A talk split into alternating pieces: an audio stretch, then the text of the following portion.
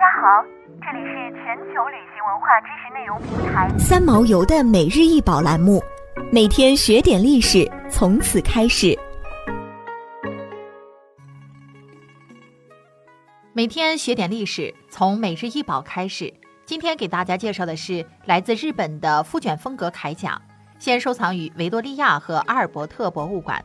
这是一套日本武士盔甲，包括头盔和铠甲，主要由铁片、镀金金属、蜡印皮革和丝绸制作而成，配有黑色涂漆。头盔上半部呈圆形，由垂直铆接的六十二块金属薄片组成，顶端开口，在战斗中可以用于头部的通风。两侧分别有耳状的装饰物，是有家族徽章图案；前侧配有金属饰形饰物，称作前立，有签名加中。它是活跃在16世纪晚期的著名盔甲匠人甲乙女家族的成员。头盔下半部分由成排的甲片围成的帽边来保护颈部和肩部，铠甲是在背部开口固定，并且由一个狭窄的背部板保护。所以算是属于镰仓时代晚期的复卷风格铠甲。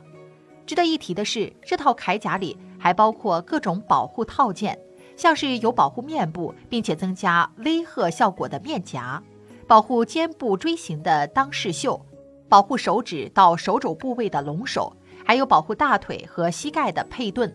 整个盔甲可能是在19世纪50年代组装而成，当时非常盛行仿制早期风格的盔甲。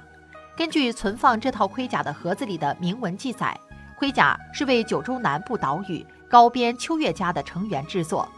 不过，盒子上的家族徽章与头盔两侧耳状装饰上的徽章并不匹配。盔甲是人类在冷兵器时代中用来保护头部、胸部以及身体一些重要部位的器具。日本武士在战斗中厮杀时会穿着盔甲来保护身体免受伤害。武士这个词来源于侍奉者的意思，指的是那些效忠于军事集团的人。这些军事集团发展于公元十世纪左右，目的是保护和扩大他们的领地。武士对日本的军事和政治都产生了深远的影响，形成了自己的贵族阶层，并且成为艺术的主要赞助人。武士为自己作战打造的盔甲极具特色，兼有实用性和艺术价值。名将的盔甲更是华丽独特，除了完美呈现个人风格之外，还会对敌军起到极大的威吓作用。想要鉴赏国宝高清大图，欢迎下载三毛游 App，更多宝贝等着您。